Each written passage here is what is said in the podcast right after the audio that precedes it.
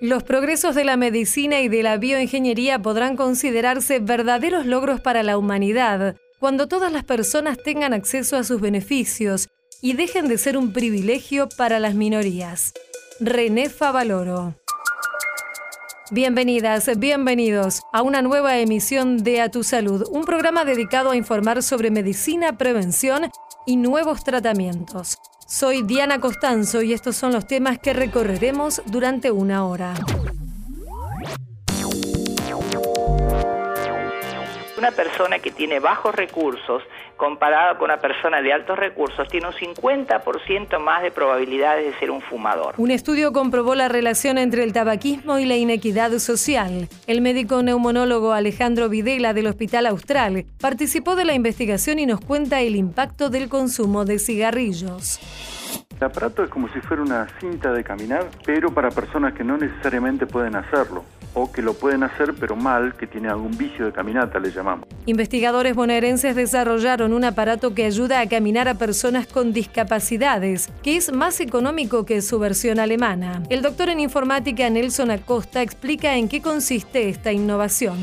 En el último tiempo nos hemos comprometido muy especialmente con favorecer e impulsar todo aquello que signifique brindar la posibilidad a los que están afectados por Chagas de tener acceso a diagnóstico, y tratamiento. El Chagas se puede curar si se trata durante la infancia. La Fundación Mundo Sano impulsa la convocatoria Puntos de Encuentro para el diagnóstico y tratamiento de la enfermedad. Marcelo Abril, director de programas de la ONG, da detalles de esta iniciativa.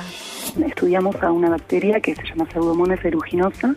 Es importante en realidad en infecciones agudas, en infecciones hospitalarias, en quemados, en heridos graves, ahí puede, digamos, encontrar una vía de entrada y causar infecciones muy severas y también en pacientes con fibrosis quística, donde causa infecciones crónicas. Científicos del CONICET descubrieron que células de la piel pueden eliminar una bacteria que causa graves infecciones y afecta a personas con fibrosis quística o con quemaduras. La investigadora del CONICET, Arlinette Kierbel, nos explica la importancia del hallazgo.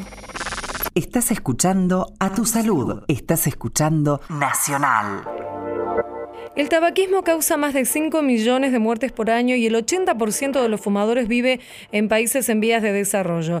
Esta es una de las conclusiones de un trabajo del que participaron investigadores argentinos, entre quienes se encuentra el doctor Alejandro Videla del equipo de neumonología del Hospital Universitario Austral. Ya lo estamos saludando. Hola doctor, muchas gracias por atender a Radio Nacional.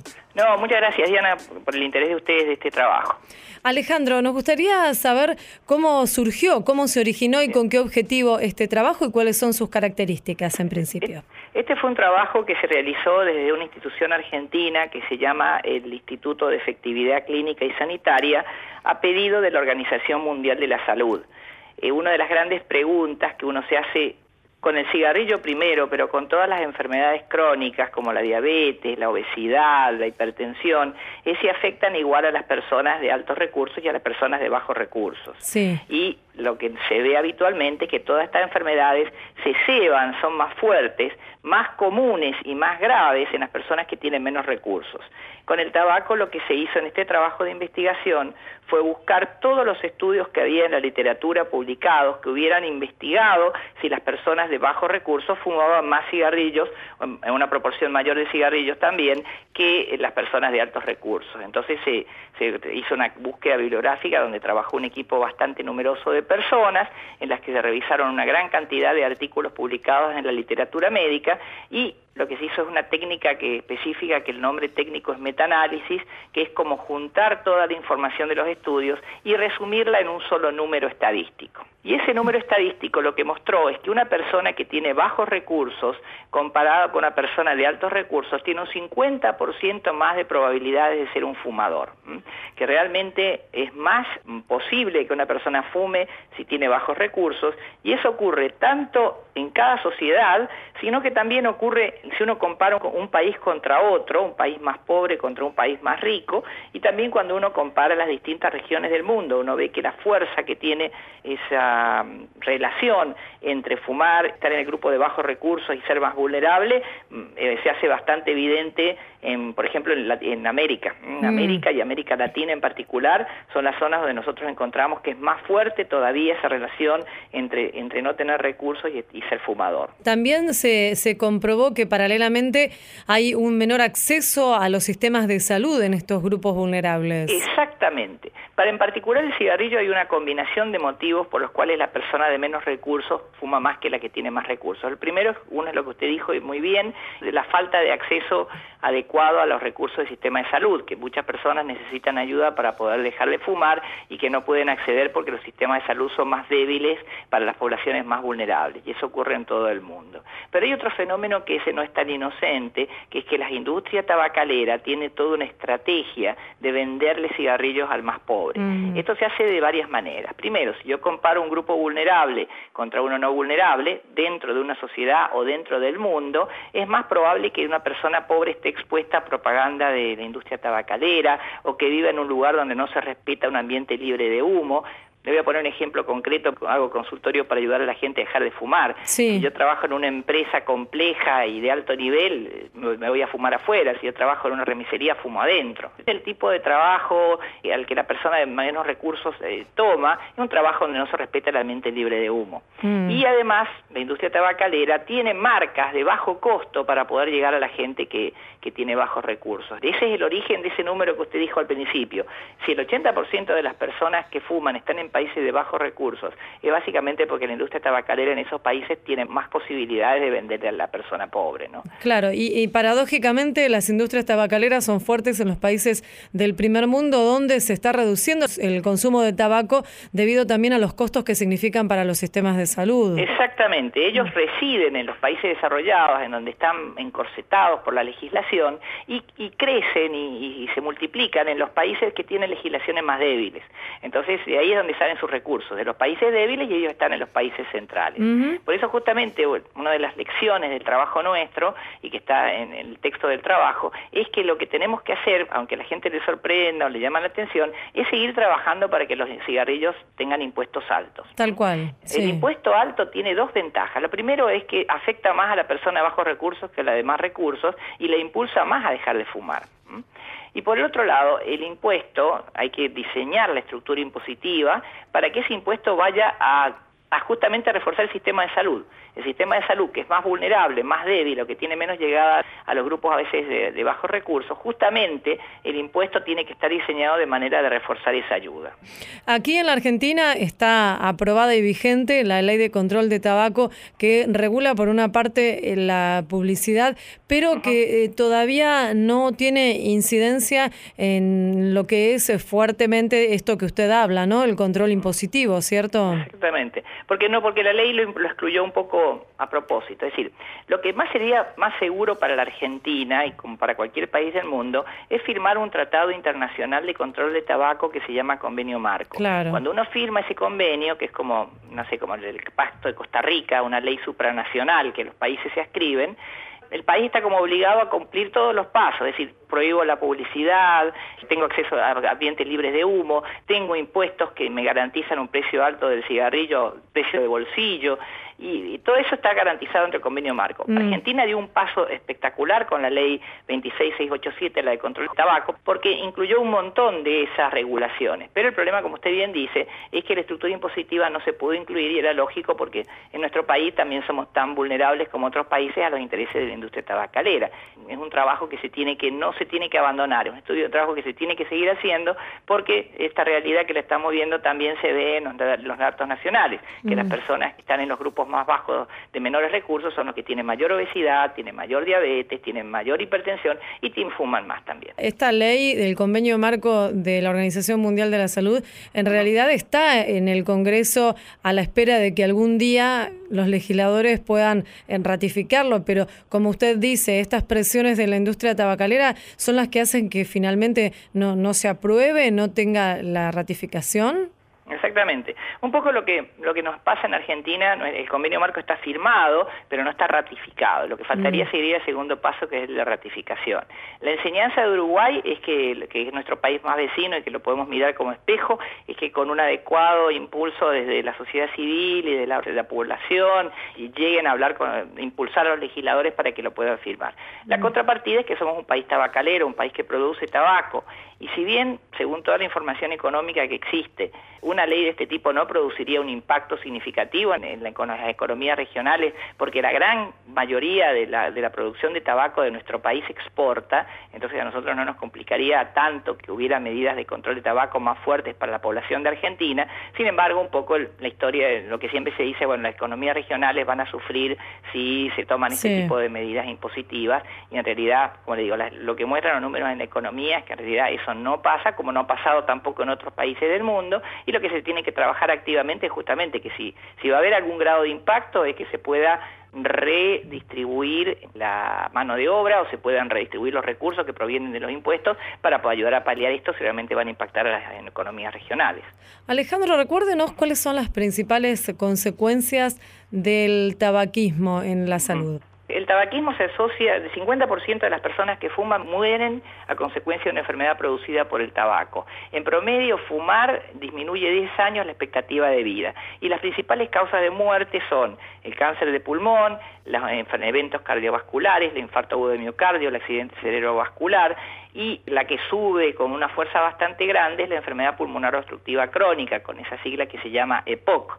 Detrás de eso hay otro montón de cosas, porque incluso todos los años venimos descubriendo que el cigarrillo produce, está produciendo enfermedades que no pensábamos que producía. El año pasado se publicó un trabajo de investigación que mostró que había como 20 enfermedades más que no se consideraban que fueran causadas por el cigarrillo y sí son causadas o empeoradas por el cigarrillo. ¿Algunas? ¿Cuáles serían? Por ejemplo, la cirrosis hepática, los aneurismas de aorta, la artritis reumatoidea, el cáncer de mama, otras que ya mm. un poco sabíamos que se producían pero que se notó con más claridad, como la neumonía, la bronquitis, la gripe. Todas estas enfermedades son empeoradas o empeora su curso clínico o directamente causadas por el hecho de fumar. Alejandro, las mujeres, ¿cómo están en el tema del inicio del tabaquismo y también en la cantidad de mujeres que fuman. ¿Esto pudieron verlo en, en Bien, esas fueron las preguntas más interesantes y uno de los resultados que muestran este estudio es que en general una mujer que está en un grupo más vulnerable, de bajos ingresos,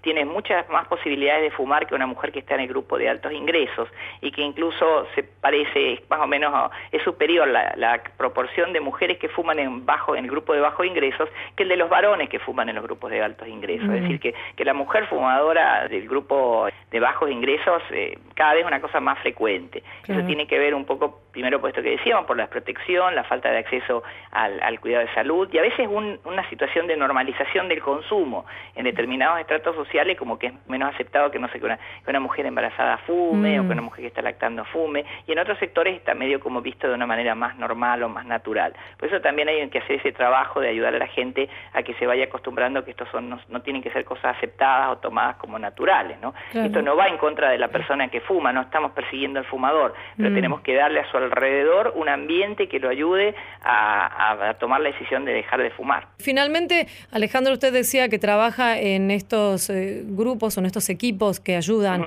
a las personas fumadoras a dejar de hacerlo. ¿Cuáles son dos o tres puntos, dos o tres ítems eh, básicos para que aquella persona que tal vez está escuchando y dice, bueno, tal vez eh, sería un buen momento para dejar el cigarrillo, puede hacer?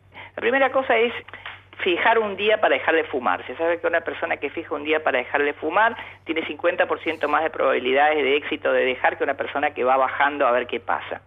Lo segundo es que, que lo intenten. Las estadísticas de Argentina muestran que el 70% de las personas dejaron de fumar nada más que decidiendo dejar y poniendo un día fijo. Ahora bien, como a veces puede haber pasado que la persona lo intentó y no le fue bien, sobre todo la persona que fuma un atado por día o la persona que fume las primeras horas de la mañana, esa persona por ahí puede buscar ayuda. Y la manera más rápida y sencilla de buscar ayuda es que en cada atado de cigarrillos hay una línea telefónica del Ministerio de Salud que se puede uno comunicar y pedir eh, asesoramiento de centros que lo pueden ayudar a dejar de fumar.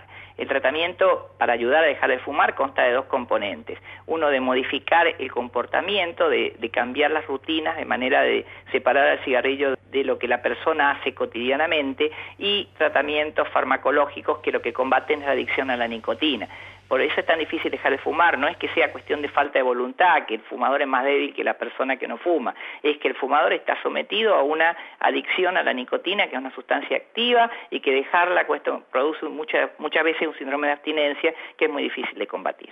Queremos agradecerle desde aquí, desde Radio Nacional, doctor Alejandro Videla, del equipo de neumonología del Hospital Universitario Austral, por su participación y esta entrevista. Le mandamos un saludo.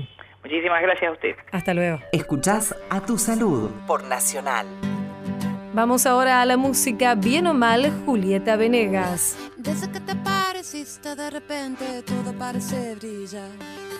Todas estas melodías no decían nada y ahora dicen más. Ah. ahora dicen más. Todo lo que me importaba desde tu llegada no importa ya. Lo que parecía difícil ya no representa dificultad. Ah. Fluye con facilidad, pero me pongo a dudar.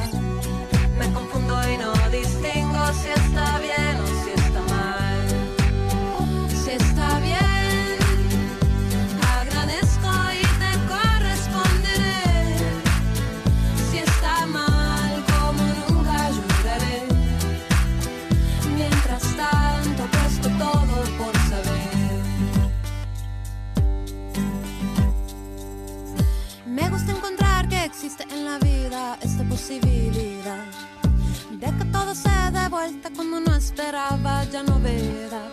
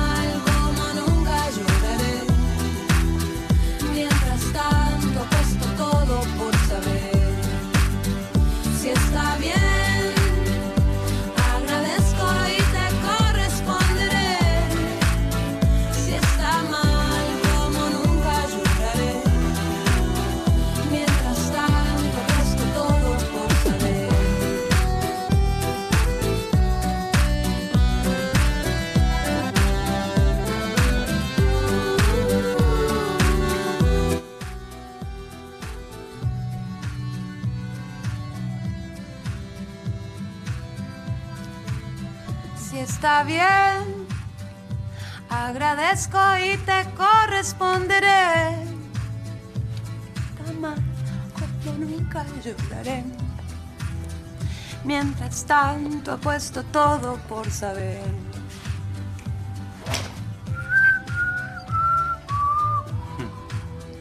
Mientras tanto apuesto todo por saber.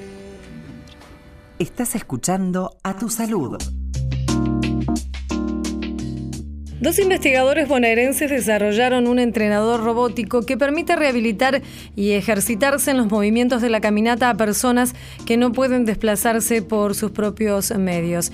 Este desarrollo tiene la ventaja de que es mucho menos costoso que una versión original de procedencia alemana. Pero para conocer más detalles ya estamos en diálogo aquí en Radio Nacional con Nelson Acosta. Él es uno de los desarrolladores, doctor en informática, junto a Juan Manuel Tolosa, ya lo estamos saludando. Hola Nelson, muchas gracias por atender a Radio Nacional. ¿Qué tal? ¿En qué consiste este desarrollo que han realizado junto a, Juan Manuel allí en la ciudad bonaerense de Tandil? El aparato es como si fuera una cinta de caminar, pero para personas que no necesariamente pueden hacerlo o que lo pueden hacer pero mal, que tiene algún vicio de caminata, le llamamos. Entonces la idea es el cerebro tiene una plasticidad neuronal que permite que con entrenamiento logremos hacer eh, lo que queramos casi. Digamos, eso es bien clarito la muestra de los deportistas, que tanto entrenar, entrenar, logran poner la pelota donde quieren. En el caso de recuperar la caminata es más o menos lo mismo, vos necesitas horas de entrenamiento de tal manera de poder recuperar los movimientos. El cuerpo, al entrenar, al hacer un movimiento, envía al cerebro las eh, órdenes de lo que es lo que está haciendo. Cuando las neuronas, por ejemplo, se dan cuenta de que esas órdenes no están siendo atendidas, lo que hacen es destinan otra área del cerebro, otra área neuronal, como para atenderlo. Eso permite, luego de mucho entrenamiento, lograr recuperar la caminata, ¿no? Recuperar la caminata. ¿Y para qué personas eh, sería? Bueno, hay varios diagnósticos para los cuales este tipo de, de entrenamiento está recomendado. Parálisis cerebral, ACV, Parkinson, por ejemplo, cualquiera de las distrofias o atrofias musculares eh, que van perdiendo eh, fuerza muscular, mielo, hay varias, digamos, muchos diagnósticos para los cuales es recomendable hacer ejercicio. Por otra parte, en el caso de lesión medular, por ejemplo, es muy importante hacer el entrenamiento rápido, digamos, ni bien la lesión lo permita, porque la curva de recuperación depende del tiempo en el cual se comienza el tratamiento. Normalmente, si lo empezás al entrenamiento cerca de los dos años, tenés alrededor del 95% de las probabilidades de, de recuperarte. Mientras que si te alejas ya cerca de los 10 años, digamos, tenés cerca del 5, el 10%. Ujú, seguro. Eso depende mucho también de la actitud de la, de la cabeza de la persona, ¿no? Obviamente. A fuerza de voluntad. Y eh, Nelson, ¿cómo lo podemos describir a este equipo? Este equipo tiene una base eh, cuadrada en la cual están puestos todos los mecanismos. El paciente, el usuario, digamos, va colocado arriba, parado. Para pararlo tenemos un arnés del cual lo colgamos a la persona y los pies se los metemos en unas botas especiales y estas botas están sobre unas plataformas. Estas plataformas se mueven emulando el movimiento de la caminata. Es un entrenamiento pasivo. Este pasivo me refiero a que el paciente no, no hace fuerza, no es necesario que el paciente tenga algún tipo de control para poder ejercitarse. Mm, Y es mucho más barato que su versión alemana. Exactamente. Nosotros cuando empezamos, en realidad, nosotros venimos de la informática, digamos, trabajamos en la Universidad Nacional, del centro aquí en Tandil, o sea, un área totalmente alejada.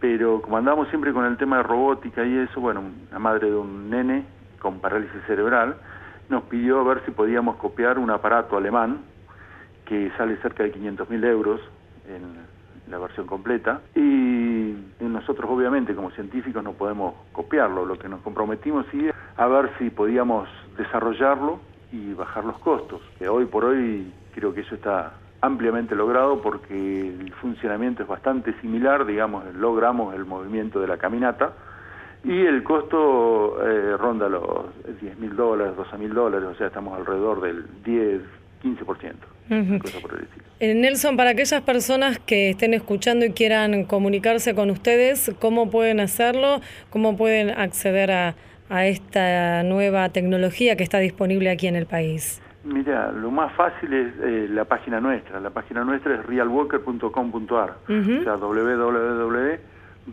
real, Sí. walker con w.com.ar. Ahí tenemos información, tenemos videos, tenemos fotos, testimonios de usuarios.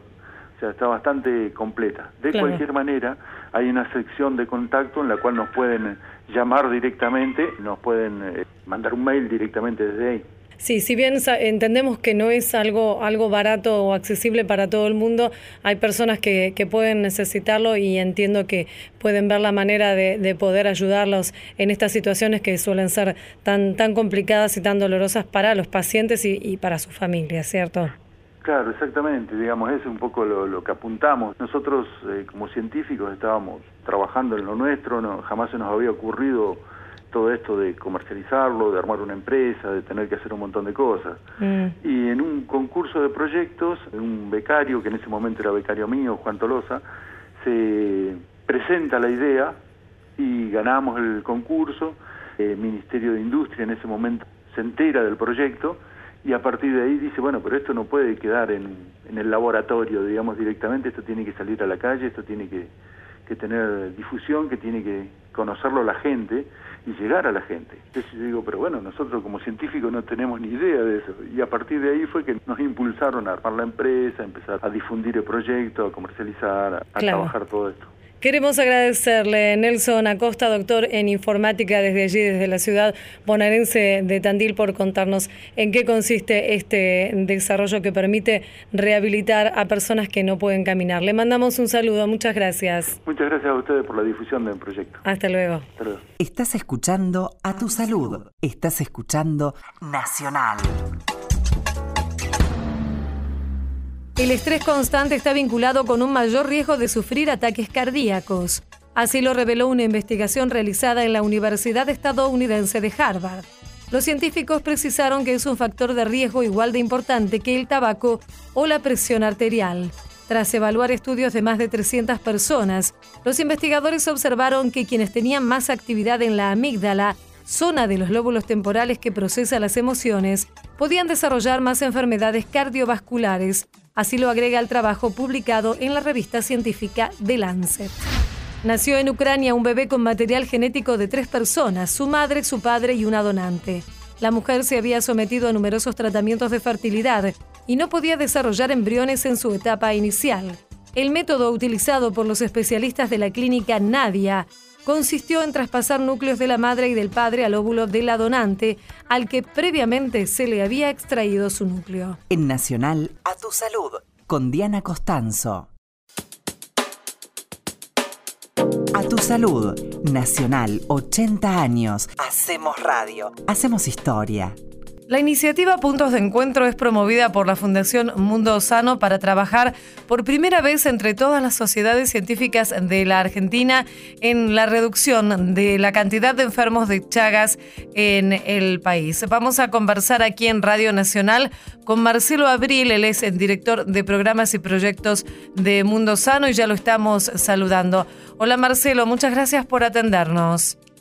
¿Qué tal? ¿Cómo están? Muy bien, Marcelo, decíamos entonces que esta iniciativa Puntos de Encuentro tiene como objetivo la reducción y también otros puntos que tienen que ver con la enfermedad de Chagas en el país. ¿Podrías contarnos un poco más acerca de esta propuesta? Sí, cómo no. En realidad nosotros desde Fundación Mundo Sano de toda la vida trabajamos la problemática de la enfermedad de Chagas, que es la zoonosis más, eh, más prevalente en nuestro país y que al contrario de lo que mucha gente piensa sigue afectando a una gran parte de, nuestra población. Hoy por hoy se estima que hay en el orden de un millón y medio, un millón seiscientos mil argentinos infectados con, con el parásito de, de la enfermedad de Chagas, así que es realmente muy, muy significativo. Y así como trabajamos desde hace muchos años para prevenir la aparición de nuevos casos por transmisión vectorial, eh, es decir, trabajamos en programas para controlar eh, las poblaciones de bichucas en parajes rurales y demás del norte de- del país.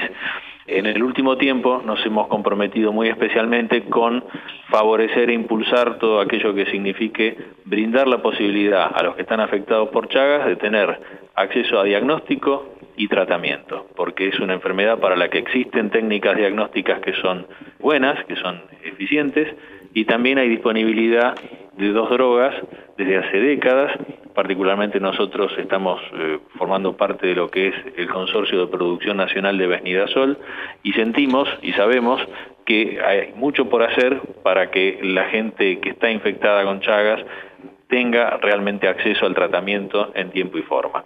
Y dentro de, esa, de ese capítulo de trabajo para impulsar diagnóstico y tratamiento es que están estas acciones que denominamos puntos de encuentro por una niñez sin Chagas. Ustedes están convocando en esta iniciativa a las sociedades científicas del país y les piden que se involucren en, en esto que es, como vos nos contabas, lo que necesitan para reducir la cantidad de enfermos de Chagas en el país. Sí, exacto. Es una convocatoria que hacemos conjuntamente la Fundación Mundo Sano y el Laboratorio Elea, que es el productor del Venidasol, de la Barax, que es el producto aquí en Argentina. Y, sí, por primera vez lo que se ha hecho es convocar a las sociedades científicas, a las distintas sociedades de, las especialidades médicas, para que todos juntos discutiéramos cuáles son los, eh, los puntos en los que hay acuerdo total respecto de la indicación del tratamiento para la enfermedad de Chagas. Y justamente en este sentido lo que hay es acuerdo absoluto respecto de lo que es la indicación del tratamiento de Chagas en la población pediátrica, en los niños. Entonces, la primera acción que estamos llevando a cabo, que estamos promoviendo, es que todos seamos parte de la multiplicación de ofrecer el tratamiento para la enfermedad de Chagas a los niños de nuestro país, porque realmente ahí no hay ninguna duda ni ningún tipo de, de discusión respecto de la eficacia de ese tratamiento y de los beneficios que esto implica para la salud de, de la población eh, afectada por Chagas. Claro, en el caso de, de los niños, recordemos, eh, Marcelo, hay una gran oportunidad de cura del Chagas, ¿cierto? Exactamente, la enfermedad de Chagas eh, tiene algunas dificultades técnicas, científicas, por eso que hay mucha mucha investigación siempre en marcha para, para poder avanzar en, sumar más conocimiento, pero hay algunas certezas. Y dentro de esas certezas está la, eficacia de los tratamientos disponibles para combatir la infección chagásica en la población infantil, en la población pediátrica. Está demostrada la eficacia se puede verificar repitiendo los análisis en el tiempo y viendo cómo se negativizan esos análisis. Entonces, digamos que es imperdonable no, no avanzar para lograr que todos los niños que están hoy siendo alcanzados por la enfermedad de Chagas tengan acceso a este tratamiento. Recordemos que la enfermedad de Chagas normalmente, eh, digamos, se se contrae la infección en los primeros años de vida, cuando hay una exposición al riesgo de la transmisión vectorial, es decir, viviendo en, un domicilio, en una casa, en un rancho, con ese riesgo de la picadura de las vinchucas eh, infectadas, y muchas veces también los niños nacen ya infectados por transmisión vertical desde una madre chagásica y entonces esa transmisión se da en el proceso del, del, embarazo por vía placentaria. La enfermedad de Chagas entonces comienza en los primeros años de vida, pero normalmente lo que desarrolla es toda una fase muy prolongada que puede llevar muchos años, 20, 30 años de desarrollo de una fase que se llama silenciosa o, crónica, pero que en un porcentaje importante de casos luego desemboca en la manifestación de sintomatología principalmente eh, digestiva y muy especialmente cardíacas que son muy muy graves para el costo en salud de las personas afectadas. Ah. Eh, cuando hablamos de cardiopatías estamos hablando de insuficiencias muy muy severas y también están registrados eh, muchos casos de muerte súbita en distintas edades de la población afectada. ¿Cuáles son las posibilidades de acceso que tiene en general la población a el diagnóstico y al tratamiento? Digo, la droga besnidazol está en las posibilidades de, de toda la población o de toda la ciudadanía acceder a ella? Afortunadamente en nuestro país existe un programa nacional de Chagas sí. que forma parte de, del Ministerio de Salud de la Nación, después se replican en la mayor parte de las provincias programas provinciales, pero ese programa nacional de Chagas es proveedor de los reactivos para diagnóstico y su distribución se da en todas las provincias del país, lo mismo que es proveedor del medicamento para todas las, las provincias, es decir que podemos decir que el diagnóstico y el tratamiento de la enfermedad de Chagas es gratuito en nuestro país. Uh -huh. Por eso que hay que aprovechar esa enorme ventaja que tenemos como sociedad, hacer conocer a la gente que existe diagnóstico de tratamiento, hacer conocer que existe la posibilidad de acceder a ese diagnóstico de tratamiento de forma gratuita y de esta manera que se materialice el beneficio para aquellos que hoy son niños, son jóvenes que tienen la infección chagásica y que tienen la oportunidad de evitar transitar un, un periodo de chagas crónico que luego desemboque, como decíamos, en problemas graves,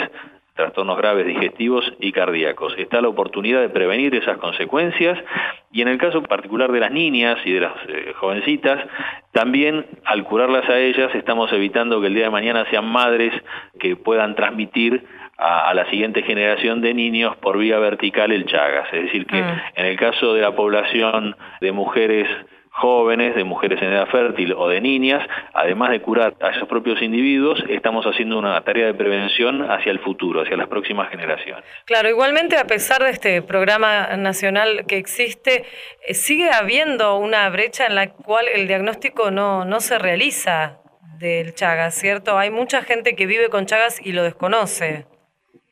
Exactamente, hay muchas veces hay desconocimiento de que se tiene la enfermedad y otras veces lo que hay es un conocimiento porque en alguna instancia se dio el diagnóstico, tal vez en un control durante un embarazo de una mujer, en el pasado muchos hombres se enteraban que tenían chagas porque hacían el, la revisión médica del servicio militar, alguna otra persona se entera cuando va como donante de sangre y le rechazan la sangre porque le dicen que tiene chagas, es decir, puede estar la información, pero a veces no está el conocimiento de que existe tratamiento entonces, lo que no se conoce, desde luego, no se demanda. Y lo que falta en, en, un punto es que los propios profesionales médicos tengan presente pensar en Chagas, que tengan presente que el Chagas sigue siendo una realidad en nuestro país y entonces según la historia personal de cada uno de los individuos que está en contacto con el profesional médico debe pensarse en Chagas, indagarse si hay elementos para pensar que puede tener Chagas pedirse el diagnóstico y si el diagnóstico resulta positivo, si realmente estamos ante una persona con Chagas, saber y ofrecer el tratamiento cuando está indicado. Y como yo decía, la población infantil, eh, cuanto más chicos mejor, la población eh, juvenil, es un target eh, indiscutible donde los beneficios son máximos y, están reducidos absolutamente al mínimo lo que son efectos secundarios por la toma del medicamento. Entonces, esa es la propuesta y en esta instancia de los puntos de encuentro para una niñez sin chagas, junto con el Laboratorio LEA, convocamos a las sociedades científicas del ámbito eh, de la medicina en nuestro país para que todos juntos ayudemos a promover esta idea entre todos los profesionales y se haga realidad el acceso a diagnóstico y tratamiento a lo largo de todo el país. Marcelo Abril, director de programas y proyectos de Mundo Sano, te agradecemos como siempre esta entrevista con Radio Nacional y te mandamos un saludo. Muchísimas gracias a ustedes por interesarse y siempre a disposición para difundir eh, estos temas de salud que son de, de tanto interés para nuestra comunidad. Gracias. Hasta luego. Hasta luego. En Nacional, a tu salud, con Diana Costanzo.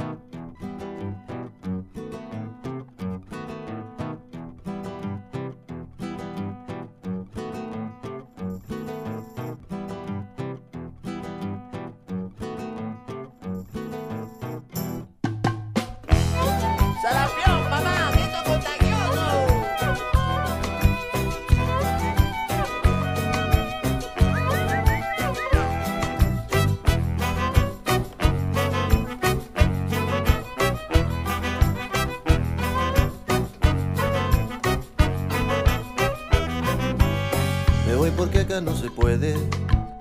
Me vuelvo porque allá tampoco. Me voy porque aquí se me debe. Me vuelvo porque allá tan loco. Sur o no sur. Sur o no sur. Me voy porque aquí no me alcanza. Me vuelvo porque no hay esperanza. Me voy porque aquí se aprovecha. Me vuelvo porque allá me echan. Sur o no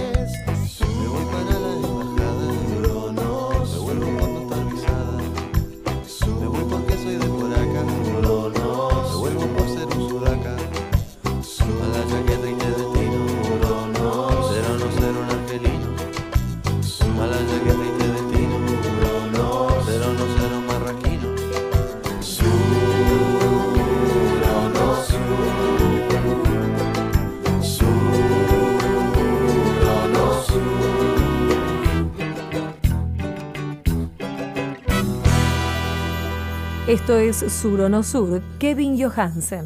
A tu salud. Con Diana Costanzo, por la radio de todos. Un brote de una nueva enfermedad transmitida por mosquitos se registró en el departamento de Cusco, en Perú. Se trata de la fiebre oropouche, que se presenta con síntomas como fiebre, mareos, erupciones en la piel y dolor en las articulaciones. A diferencia del Zika, el dengue, la fiebre amarilla, el chikungunya y el mayaro, que son enfermedades transmitidas por el mosquito Aedes aegypti, la fiebre oropouche es transmitida por el mosquito Culex. España se ha consolidado como líder mundial de donantes de órganos. Hay 40.2 donantes por millón de habitantes contra, por ejemplo, 10.9 en Alemania o 15.3 de Dinamarca, y estas cifras podrían mejorar en las próximas estadísticas. Según la Organización Nacional de Transplantes de España, el éxito es consecuencia de décadas de desarrollo de un sistema organizativo propio con tres nuevas estrategias. Aceptar donantes de mayor edad y por paro cardíaco y captar donantes fuera de las unidades de terapia intensiva. En Nacional estás escuchando A Tu Salud. Escuchás A Tu Salud por Nacional. Investigadores del CONICET y de la UNSAM descubrieron que las células epiteliales pueden eliminar una bacteria que se introduce a través de la piel y afecta particularmente a pacientes con fibrosis quística, puede causar hasta su muerte. Pero para conocer los detalles de este trabajo vamos a conversar aquí en Radio Nacional con la investigadora independiente del CONICET y directora del equipo de interacciones bacteria hospedador de Live Intech, doctora Arlinette Kierbel, y ya la estamos saludando. Muchas gracias por atender a Radio Nacional. Hola, bueno, muchas gracias por, por llamar. Queríamos que nos cuente un poco acerca de, de, esta investigación. ¿Cuáles son los aspectos que a usted le parece que son más, más relevantes para comentar y para que eh, la gente entienda cuál es la importancia de este trabajo? Nosotros estudiamos a una bacteria que se llama Pseudomonas aeruginosa. Es importante, en realidad en infecciones agudas, en infecciones hospitalarias, en quemados, en heridos graves, ahí puede, digamos, encontrar una vía de entrada y causar infecciones muy severas. Y también en pacientes con fibrosis quística, donde causa infecciones crónicas debido al daño en las vías respiratorias que produce la, la inflamación y la reacción del sistema inmune, pacientes terminan, la causa de muerte termina siendo el daño pulmonar causado por, por esta infección y es la principal causa de muerte en esta enfermedad. Nosotros trabajamos justamente estudiando la interacción de esta bacteria con la barrera epitelial. Y lo que vimos en este trabajo es que esta bacteria se une principalmente a células eh, muertas que han sido removidas de la barrera. Digamos, todos los, los tejidos, la mayoría de los tejidos del organismo eh, renuevan sus células, por eso las células se multiplican y también mueren. Hay un sistema en todos los organismos de, digamos, remover esas células muertas por un proceso que se llama eferocitosis. Eso quiere decir que otra célula que está viva viene y se come a esa célula muerta, digamos, y la, la remueve y la procesa. Eferocitosis quiere decir enterrar, llevar a la tumba. Es lo que hacen estas células con las células muertas. Lo que nosotros descubrimos es que esta bacteria se une a las células muertas y a través de ese proceso de ferocitosis es internalizada en otras, en este caso células epiteliales que se comen, que ferocitan a esa célula muerta conjuntamente con las bacterias. Y luego la bacteria es eliminada dentro de la célula epitelial. Lo que proponemos es que esto puede ser parte de un mecanismo de defensa. Lo que es muy creemos interesante es que, por ejemplo, en pacientes con fibrosis quística, eh, hay gran cantidad de células muertas, porque habitualmente en un organismo sano no vas a encontrar células muertas, porque este mecanismo de ferocitosis es súper eficiente. Pero en los pacientes con eh, fibrosis quística hay gran cantidad de células muertas en las vías respiratorias, por ejemplo, o sea, hay mucho sustrato de unión de la bacteria y el mecanismo de ferocitosis falla, no funciona adecuadamente, o sea que un posible mecanismo de eliminación no estaría funcionando. También en quemados, en heridos donde esta bacteria causa infecciones, hay lógicamente también gran cantidad de células muertas, o sea, sustrato de unión de la bacteria. Claro. Y al descubrir esto, ustedes, eh, Arlinet, lo que puede hacerse es eh, pensar o se abre la puerta, digamos, para pensar mecanismos eh, farmacológicos para poder revertirlo. Bueno, una posibilidad, algo interesante sería entender a qué tipo de moléculas se une eh, en las células muertas, pues las células muertas expresan en su superficie o, o, exponen en su superficie un montón de moléculas distintas que una célula viva. Si pudiéramos eh, entender a qué moléculas se está uniendo, uno podría así utilizar un fármaco que eh, compite, que impide esa unión por ejemplo. Otra posibilidad, digamos, que habría que verla sería, digamos, de alguna manera estimular la eferocitosis, estimular farmacológicamente este mecanismo fisiológico para ayudar a la eliminación de la bacteria. Todo esto son, digamos, cosas pensadas que hay que habría que investigar mucho y pensadas a futuro, pero sí, digamos, pienso que, que puede abrir posibilidades. Claro, es un camino que se abre con esta investigación básica que ustedes eh, realizan. Eh, Arlinet, ¿dónde fue publicado el, el, trabajo y, digamos, cuánto tiempo les, les llevó en en este largo proceso que tienen las investigaciones desde que se inician hasta que finalmente son publicadas? Yo volví al país hace más o menos tres años y medio al, al Instituto de Investigaciones Biotecnológicas de la UNSAM eh, y ahí empecé a formar un grupo nuevo, bueno, obtuve algunos subsidios, los chicos obtuvieron becas y ahí empezamos con la investigación. Es un tema que yo ya venía trabajando durante mi postdoc y anteriormente, pero digamos, este, esta temática nueva la empezamos de cero aquí a lo largo de estos tres años y medio. Pudimos cerrar toda esta historia y sí. la mandamos a publicar a la revista Plus Pathogens, que es una revista muy importante del área. ¿Y cómo van a seguir avanzando en, en este sentido, en esta investigación? Ya, a nosotros nos interesa mucho, eh, esto lo hemos visto con células epiteliales, pero pensamos que también, digamos, las, eh, una célula muerta eh, rodeada de bacterias puede ser muy interesante ver qué pasa con células del sistema inmune. O sea, una de las preguntas que se abre es si las células del sistema inmune, que son en realidad las principales células que hacen eh, ferocitosis, este mecanismo que comentaba, no, no, estarán también involucradas en este proceso. Nosotros eso todavía no lo, no lo vimos, pero mm. queremos verlo y esto también podría tener implicancias en la en, en, mecanismos, digamos, inmunogénicos de la presentación de antígenos. Lo vamos, por un lado, a meter por ese lado y también nos interesa entender un poco más cómo es el mecanismo de, de, eliminación de la bacteria dentro de la célula. Tenemos bastante idea de por, por dónde va, pero quisiéramos entenderlo un poco mejor. Queremos agradecerle, doctora Arlinette Kierbel, investigadora independiente del CONICET allí en la Universidad Nacional de San Martín, por su tiempo y sus explicaciones acerca de esta reciente investigación publicada. Le mandamos un saludo. Bueno, muchísimas gracias a ustedes. Muy amable, hasta luego. Seguí en Nacional. Escuchás a tu salud. Esto es Baiano, si me voy antes que vos. Si me voy antes que vos, si te dejo en estas tierras, no te asustes de la noche, que en la noche vivo yo. Si me voy antes que vos, si es así que está dispuesto, quiero que tus noticias hablen del aire y del sol. Quiero que siempre recuerdes lo que dijimos un día, que cada vez que te ríes río contigo mi amor.